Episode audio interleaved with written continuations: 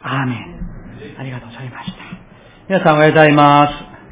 今日も今年のアドベント第3聖日礼拝に皆さんお越しくださってありがとうございます。えー、今日はお知らせしました通りに、大本高尾兄弟が受選の恵みに預かる喜びの日、天においては、ね、えー、信仰の先輩たち、あるいは見つかりたちが喜ぶ神の祝福の日であります。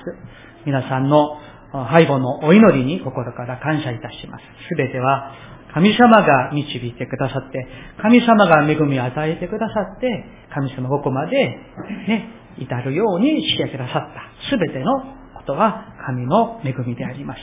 また、このようにですね、えー、クリスマスを前にして、えー、一人一人魂を救うために人間となられたこのイエス様のご交換、あるいはこの対抗節のこの、このシーズンにですね、この洗礼式が行われることにはまたね、えー、もっと素晴らしい意味があり、恵みがあると、そういうふうに思っております。では、メッセージの前に、いつものようにですね、周りの方と挨拶をしましょうか。よろしくお願いいたします。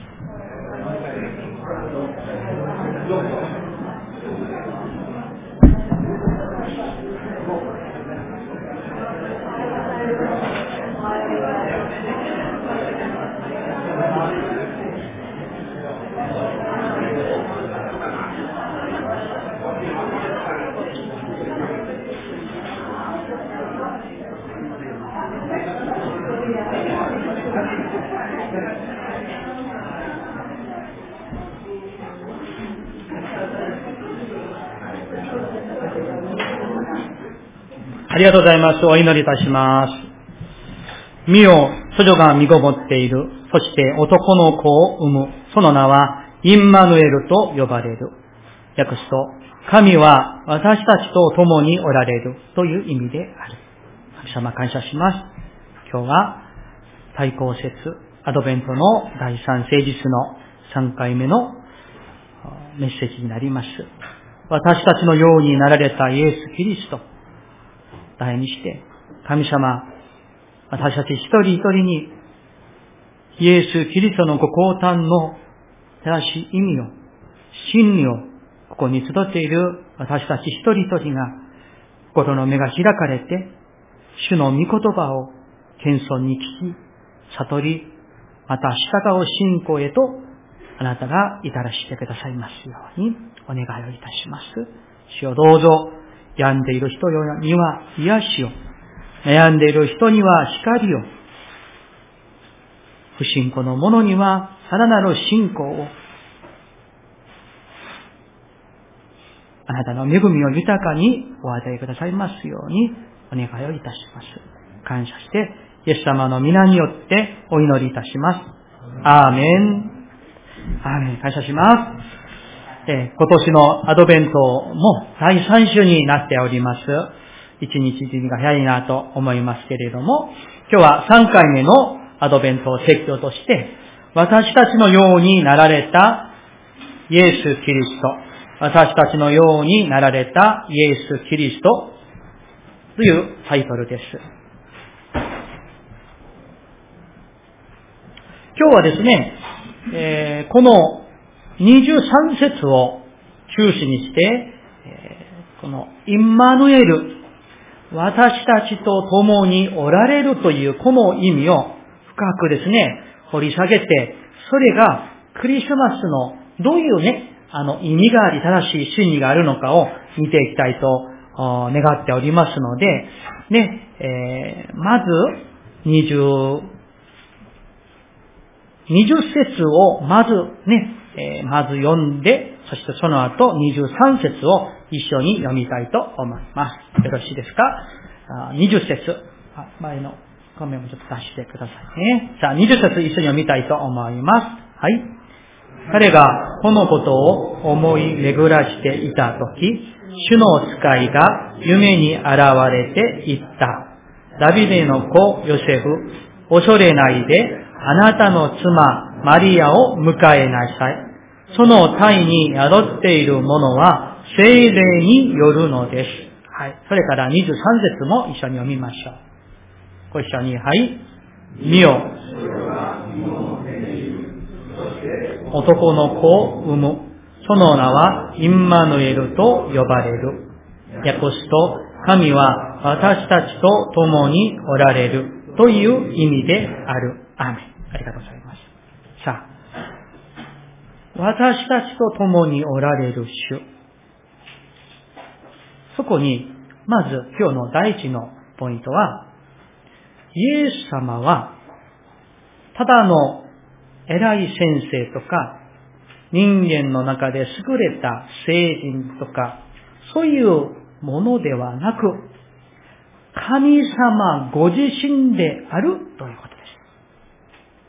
さっき皆さんお読みになった20節を見ると、その体に宿っているものは精霊によるのですとありますね。ですから今、マリアさんのお腹にいるこの命は、ヨセフから、あるいは人間から来たのではなく、天の父から来た命である、ということなんですね。ですから、まあちょっとわかりやすく言いますと、イエス様の本当の父は神様であるということなんです。マリアは、ただ神様に用いられた一人の人に過ぎない。ですから私たちはマリアを信じるのではありません。マリアに祈ることでもないんです。拝む対象ではありません。それは私たちがモーセを信じないことと同じであります。ヨセを信じない、ペテロを信じないことと同じであります。イエス様は、この23節にありますように、私たちと共にいるためにおいでくださった神様ご自身であるということです。インマヌエル、インマヌエル、訳すとどういう意味ですか？神は私たちと共におられる。つまり、霊なる神様が肉を持ってイエス様としてこの地においでくださったということです。その目的は私たちとあなたと私たちと一緒にいるためであります。ところがこれは、信仰を持っていない人、あるいは持つまでの人には、信じがたいことです。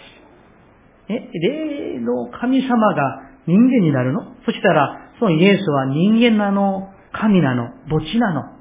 そんなことがあり得るか、信じがたいことであります。だから、ある意味で皆さん、キリスト教の最高の最大の奇跡は、イエス様の復活というより、霊なる神様が完全な人間になられて、同時にそのイエス様完全な神であられるということが、キリスト教最大の最高の奇跡なんです、実は。ね世の初めから、いや、もう永遠から永遠までおられる神様が、その方は霊なんです。私たちのように体を持っていないんです。顔を持っていない。肉を、骨を、あの、持っていない。でも、その霊なる神様が、私たちと全く同じ人間となられた。その名前が、ね、イエスと名付けられたわけなんです。ヨセフの息子、イエスは、全く神であり、同時に全く人間であるということなんです。アメリカにジェームス、あの、パッカーというね、えー、先生がいますけれども、その先生のクリスマスの説教に、この、あの、ジュニックというんですね、インカーネーション。神が人となったこと。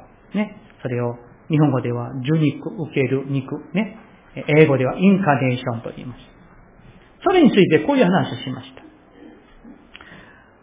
人々が聖書に書かれているイエス様が行われたあらゆる事実、あるいは癒し、あるいは死んだ人を蘇らしたこと、奇跡、あるいは再臨等々、それが信じがたい理由は、神様が完全な神でありながら、同時に完全な人間となられたこと、この地にお生まれになったことという真理に対する信仰が欠けているか、あるいは信じることができないからです。このインカーネーション、受肉の事実を信じると、神様に、イエス・キリストにできないことはない。それを信じることができない理由はありません。とあります。本当にそうなんです。神様はおられて、そしてこの方が私たちの同じ寝て食べてトイレに行って疲れて寝て泣いて笑ってそういう同じ人間になられたということ。それが事実であるならば、その方がね、病んでいる人、病気の人を癒すこと、できないわけではないでしょう。罪人のために自分ね、すべての罪を背負って十字架で死なれた。完全に人間が死ぬように死なれた。しかし、三日目に蘇られたことが信じられないわけがないわけなんですね。イエス様は完全な神でありながら、同時に完全な人間です。人間が50%、神が50%、合体して100%になったわけではないんです。もう、神、完全な神様、100%の神様であって、完全な私たちと同じ、全く同じ人間であるという神秘がここにあるわけなんです。今日はその受肉の話じゃないので、ここまでしまして。2番目、イエス様が神様であられること。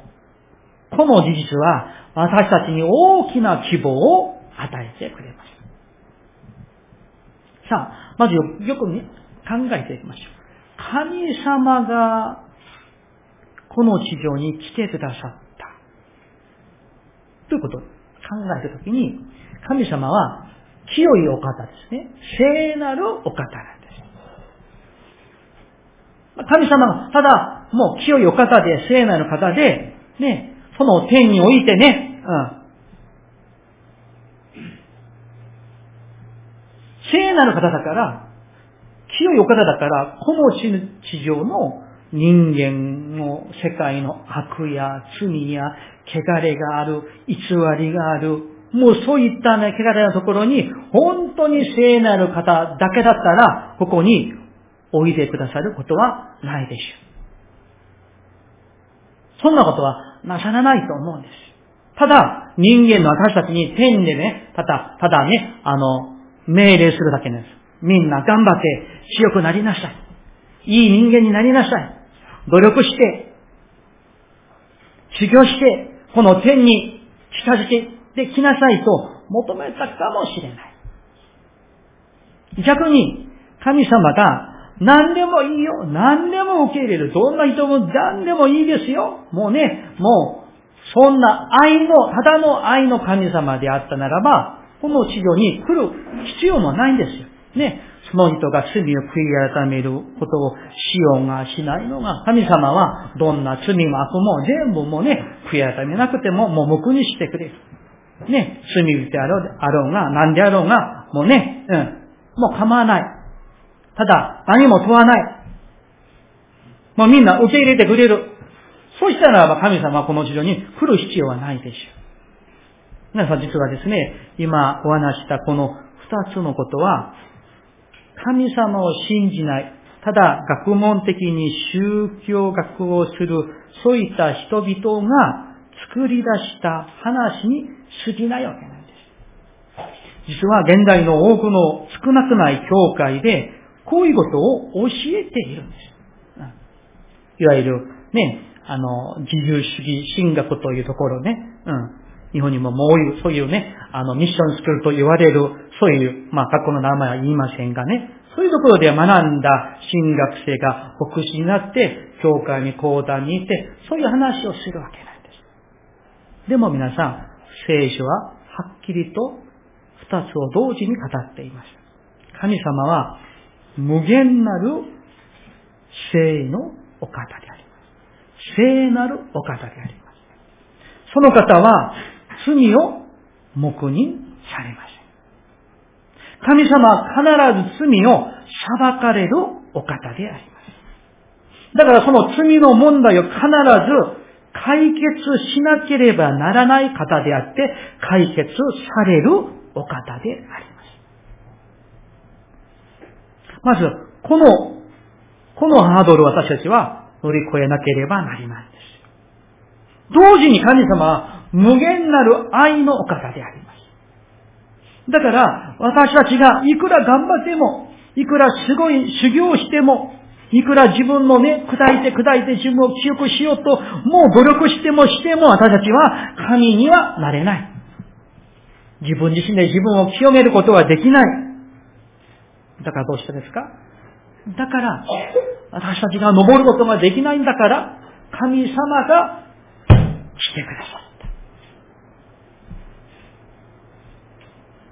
そして、私たちにはできない、解決できない我々の罪の問題をイエス様が十字架で死んでくださって、その罪の問題を解決することによって、神の罪に対する裁きと許しの愛を同時に成就してくださった。それが十字架の恵みであり、そのためにおいでくださったのがイエス様のお生まれであるわけなんです。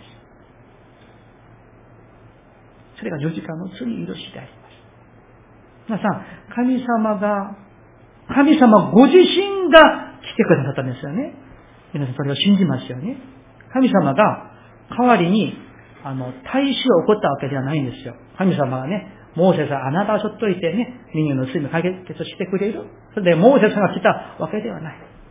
あるいは、天使を送って、告げしら、ね、あの、知らせはしたわけなんだけれども、天使が代わりに来たわけでもないんです。神様は代理人間を、代理、代理人を送ったわけではない。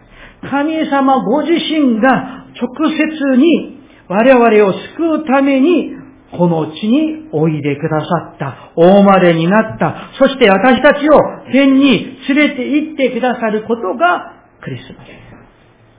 それがイエス様のお誕生であるということなんですね。だからここに希望があるんです。罪を自分では自分で解決できない。神になることはできない。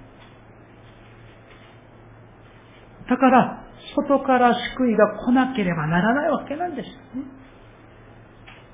さあ、ここで、もっとこの インマヌエルの話をもう少しね、したいと思いますけれども、インマヌエルは、神は私たちと共におられるという言葉ですね。さあ、ここに3つの大事な真理が含まれているんですよ。1つ目は、神はでありますから、イエス様は神であるということです。イエス様は誠の神様であるということです。ここからキリスト教の信仰は出発するわけなんです。ね。これを信じないと、キリスト教の信仰は始まらないんですね。2番目。神は私たちと共におられる人間になられたわけですから、イエス様は人間であるということです。3番目。そして、私たちと共におられることです。いいですか？イエス様は神である。イエス様は人間である。イエス様は私たちと共におられる。この三つが、インマヌエルという言葉に含まれている真理なんですよ。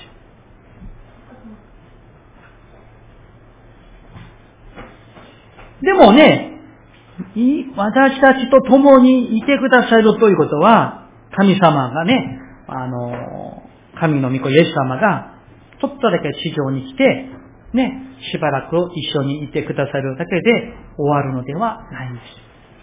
マタイの福音書の始まりでインマヌエルで始まったでしょう。そして、マタイは、この真理をお知らせしたくて、マタイの福音書の最後の28章に、もう一度インマヌエルのメッセージをみんなに語っているんですね。気づきましたか？どこの話だと思いますか？マタイの福音書28章ちょっと開きましょうかマタイの福音書28章の最後の20節63ページですね。マタイの福音書28章の20節よろしいですか？ご一緒に読みたいと思います。はい。また、私があなた方に命じておいたすべてのことを守るように彼らを教えなさい。見よ、私は世の終わりまでいつもあなた方と共にいます。アーメン。ね、インマヌエルのメッセージで始まったマタイのこの福音書は、インマヌエルのメッセージで終わっている素晴らしさがここにあるんです。ところが、共におられるという言葉の意味をもう少し深く考えていきたい。私たちが、この身近に感じられる言葉で一緒にしたいと思いますけれども、そのためにもう一箇所聖書を開きたいと開きたいと思います。えー、マルコの福音書3の14節ですね。マルコの福音書3の14節3章の14節69ページですね、私の聖書では。子供たちもね、みんな聖書を開いて読んだりしましょうね。さ、3章の14節一緒に見ますね。はい。ここで、イエスは中二弟子を任命された。それは彼らを身近に置き、また彼らを使わして福音を述べさせ、はい、ありがとうございます。ここにね、彼らを身近に置きとありますが、他の聖書、あるいは言語を見ると、彼らと一緒に過ごすため、彼らと一緒に暮らすため、もうそうみたいな意味なんです。皆さん、よく覚えてくださいね。イエス様がペテロ、アンデレ、ヨハネみたいなね、弟子たちを、彼らを弟子にした理由は、彼らと一緒に過ごすためなんです。彼らと一緒にいるためなんです。ここにインマヌエルの神秘があるんです。神様が、またに戻りますね。神様が、神なるイエス様が、私たちと共におられるという意味には、こう言えるでしょう。まず、もう分かりやすく簡単に言いますとね、神様が、神様のイエス様が、私たちと共におられるという意味はね、子供たちね、イエス様が私たちと一緒に暮らすためだという意味なんです。家族が一緒に暮らす暮らすように、夫婦が一緒に暮らしているように、一緒に暮らすために、一緒に生きるために来てくださった。これちょっとね、もうちょっとあの、大人の言葉で話をしますと、私たちがイエス様の臨在の中に留まっており、その方と話し合い、その方に教わり、その方といつも親しい、そして深い交わりを持ち続けること、そのためにイエス様が私たちのようになってくださったということなんです。ところが皆さん、一緒にいること、一緒に暮らす、一緒に過ごすことの意味を、私たちのの人間のことを考えてみましょう。例えば、さ、夫婦が同じ家で、あの、暮らして過ごしています。同じ食卓で囲んで食事をします。同じリビングでテレビを見たりしますが、もしその夫婦が本当に人格的に交わって、深い対話があって、深い意思疎通、コミュニケーションがあるならば、それを本当の意味で一緒にいると言えるでしょう。ところが、そんな方はここにおられないと信じたいんですけれどもね、体だけが同じ家にある。会話もない。感情の共有もない。話し合いもあんまりない。そしたら、それを一緒にいる。一緒に暮らす、一緒に生きる関係と言えますか？言えないと思うんですよ。例えば、全然全く知らない人と同じ場所で右左に座っていても一緒にいるわけなんですよね。それは一緒にいるわけなんですよ。でも、そこには何の人格的な関係性も、親密さも、分かち合いも、霊が通じることも何もないわけですから、聖書が言う、一緒にいるという意味としては言えないと思うんですよね。共におられるという意味はこういう意味なんです。神なるイエス様が人間になられた。私たちのようになられた。ということは、もうイエス様が私たちを愛して、私たちと付き合いたいんです。一緒に暮らしたいんですよ。そしてその関係は、なんか親しいようで親しくないような関係ではない。なんか知っているんだけれどあんまり知らない、知らない、知られない関係でもない。たまにあったりする関係でもない。本当にその霊と魂と体が一つになって、感情も霊もすべて深い関係になっていること。それが一緒にいること。人は一緒に暮らすことなんです。そのために、イエス様が私たちのようになられた。それがインマヌエルの神様なんです。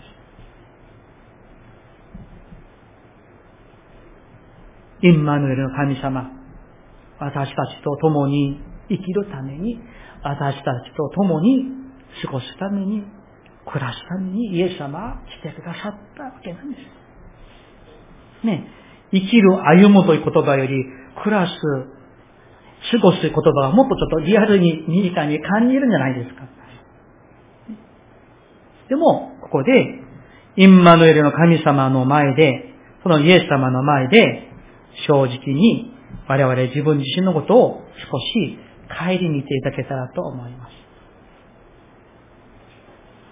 私たちは本当にインマヌエルのイエス様と深くて親しい関係を持っているのか。私たちは本当にインマヌエルのイエス様を深く知っているのか。私たちは本当にインマヌエルのイエス様を深く愛しているかというクエスチョンです。この朝、ご自分で呪文字としていただけたらと思います。イエス様は神であられます。天の栄光を捨てられて、低くて癒し、この地に、それをシンボル的に生まれたかもしれない。私たちの中に、私たちと一緒に生きるために、一緒に暮らすために、交わりたくって、愛して愛されたくって、この地に来てくださったわけなんです。だからイエス様は私たちの花婿であって、私たちは花嫁である。婚姻の関係と本当に似ている関係であります。もう一度お話します。神なるイエス様は私たちと一緒に生きるために一緒にいたくって私たちのようになられました。それは私たちが神にはなることができないからです。自力では強くなることはできないから。私たちのために一緒にいたくて、一緒に歩みたくて、人間になってくださったイエス様。これは何という大きな恵みなんでしょうか。これがインマヌエルの祝福なんです。どうか皆さん、イエス様と一緒に暮らしてください。イエス様と一緒に食事をしてください。イエス様と一緒に散歩をしてください。イエス様と一緒に勉強してください。イエス様と一緒に働きをしてください。イエス様と一緒に時間を過ごしてください。イエス様と一緒に話し合ってください。イエス様と一緒に悩んでください。イエス様と一緒に喜んでいってください。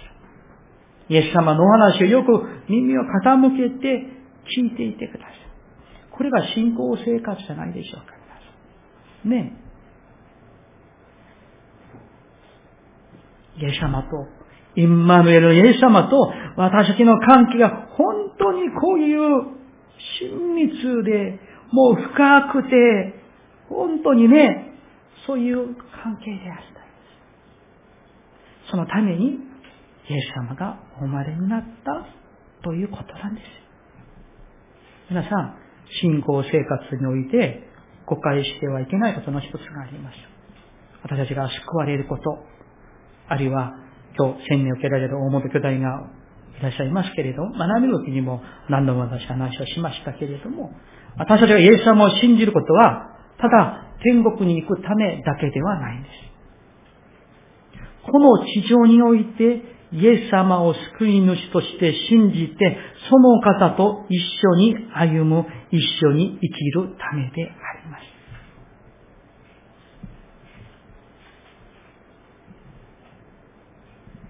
では、イエス様はどのように、このインマインマヌエルの人、どう、どのようにして一緒に暮らし、一緒に歩み、一緒に生きることができるんでしょうか。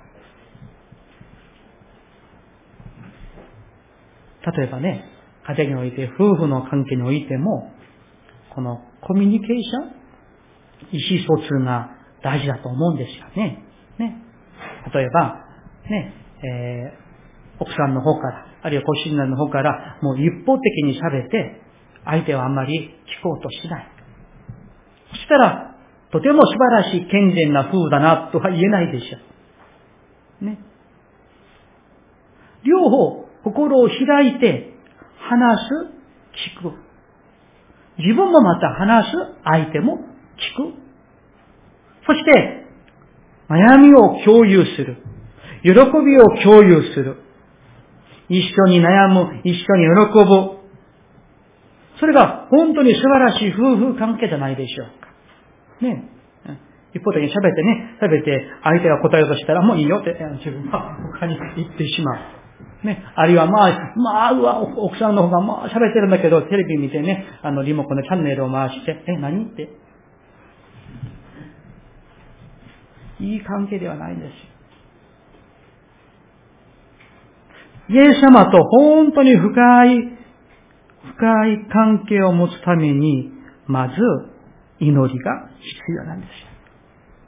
それはイエス様が教えてくださったイエス様、インマヌエルの主と一緒にいる暮らし方のイエス様から教えられたことは、まずお祈りということです。だから、イエス様と深くて、親しくて、本当に人格的な関係を持ち続けている幸せなクリスチャンは皆祈りの人なんです。これは間違いないんです。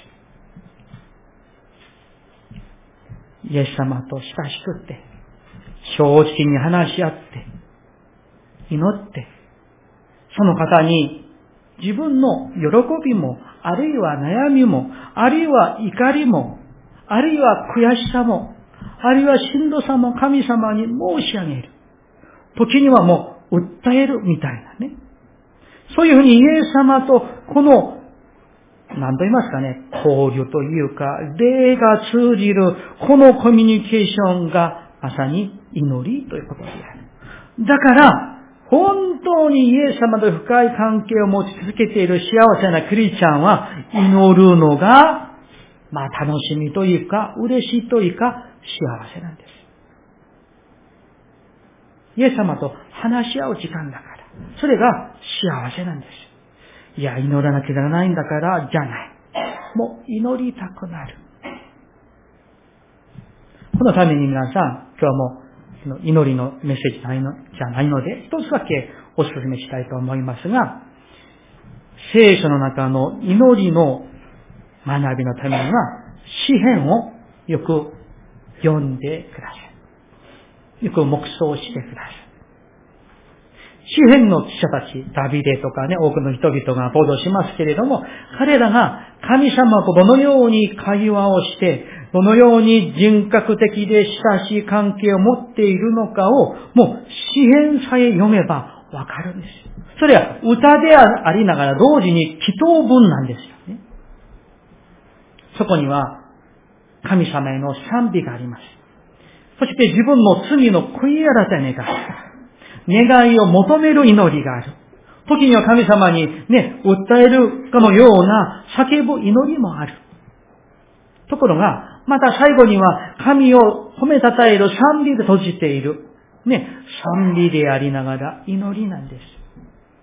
どうか皆さん、詩篇を、ね、この年末年始、あるいは来年、ね、詩篇をですね、よく深く目想して読んでいてください。例えば、私が少しだけお読みしますね。詩篇の、え27編にこういう言葉があります。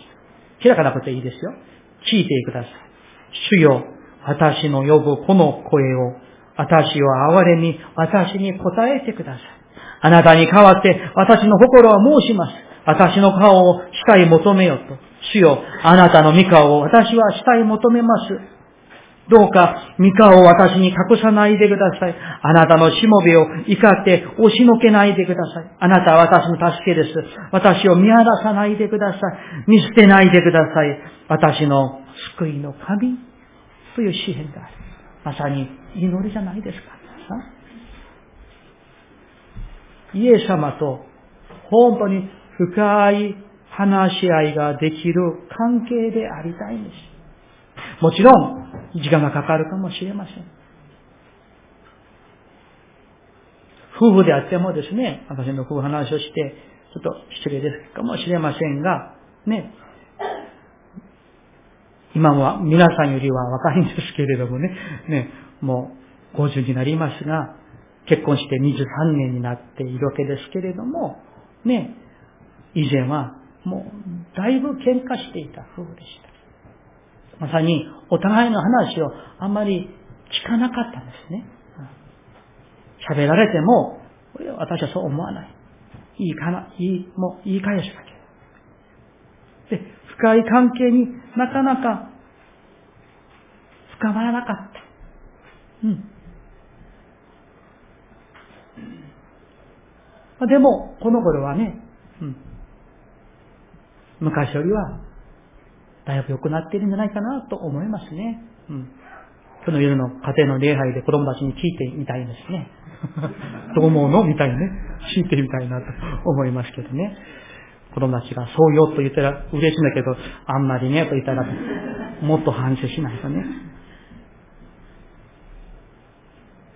もう一つは、イエス様との深い関係を持つための一つは、その方の声を聞かなければならないんです。ね、信仰はイエス様と同じ人格的な関係は、どっちかの一方的な関係では健全ではないんです。とすれば、イエス様の御声を聞くことが大事なんです。そのためにどうしたらいいんでしょうか？聖書を開いてください。聖書を読むことであります。その中で、イエス様の御声を聞いてください。いろいろ話し合ってみたらね、ある方は、ね、朝6時に、もう必ずように毎日朝6時に起きて、まず聖書を開いて、30分なりに、ね、1時間なりに、毎日聖書を読んでいてくださるんですね。だから去年は、ね、その方は聖書を2回通読なさったと、あの話を聞いて、私は本当に感心をしましたね。うん。また、雨の日も雪の日も、いつも朝6時になると、教会においてくださって、総天気と書いて、毎日一緒ずつだけですけれども、その御言葉を聞いて祈っておられる方々もおられる。あるいは、教団のベラカを目想される方々もおられる。まあ、両方される方々もおられますけれども、大事なのは皆さん、大事なのは、主を愛していれば。その方の御声が聞きたくて、聖書を開いて、読んで黙想する。ちょっとどういう意味なのか迷うことがあったとしても、その全てを主が、インマヌエルイエス様が喜ばれるということなんです。主が喜ばれることなんです。一緒に生きること、一緒に暮らすことはどういうことですか？イエス様が喜ばれることを私も喜んでそれをするということなんですよね。イエス様が嫌われることなら私もそれをしないことなんですよ。夫婦関係も同じなんでしょうね。本当にね、幸せな夫婦はお互いのことをある意味では配慮というか、ね、喜ぶことと一緒に喜ぶ。嫌うことを、それをしないようにする。それが大事であります。ね。ある意味で、やり方はそんなに大事じゃないかもしれない。例えば、イエス様の時代に、あるいは AD100 年、200年、300年、あの時代は、今のような聖書の注釈みたいな解説書もありませんし、まともな進学もありませんし、ね、え聖書の学び方もインターネットも漫画聖書みたいなそんなものも何もない時代、ただ聖書を手にもね、持ってる人も本当に稀な時代でしたから、もうそれを聞くだけで、あるいはそれを覚えるだけで、そこで神の恵みを十分悟って味わって主を愛することができたんじゃないでしょうか。私たちが愛するイエス様、インマヌエルの神様は、私たちと共に生きるために、共に暮らすために、私たちのようになってくださった。その方と本当に親しくて、深い、人格的に、霊的に、ね、良い関係を持ち続けていきましょう。そのために祈りが、そのために神の聖書を開くことが本当に大事であります。結論を申しますと、お話したいと思います。神なるイエス様が、神様が、私たちのようになられた目的は、私たちと共に生きるため、共に暮らすため、過ごすためであります。そして私たちを、後にイエス様の再臨によって成就される新しい天と新しいに連れて行くためであります。どうか皆さん、インマヌエルのイエス様と共に生きていてください。そしてその方と本当に深くて、本当に親しい霊の関係、人格的な関係の中で、この不思議な関係から来る幸せを、恵みを、喜びを豊かに味わっていただきたいと、切にお祈り申し上げます。お祈りしましょう。それでは、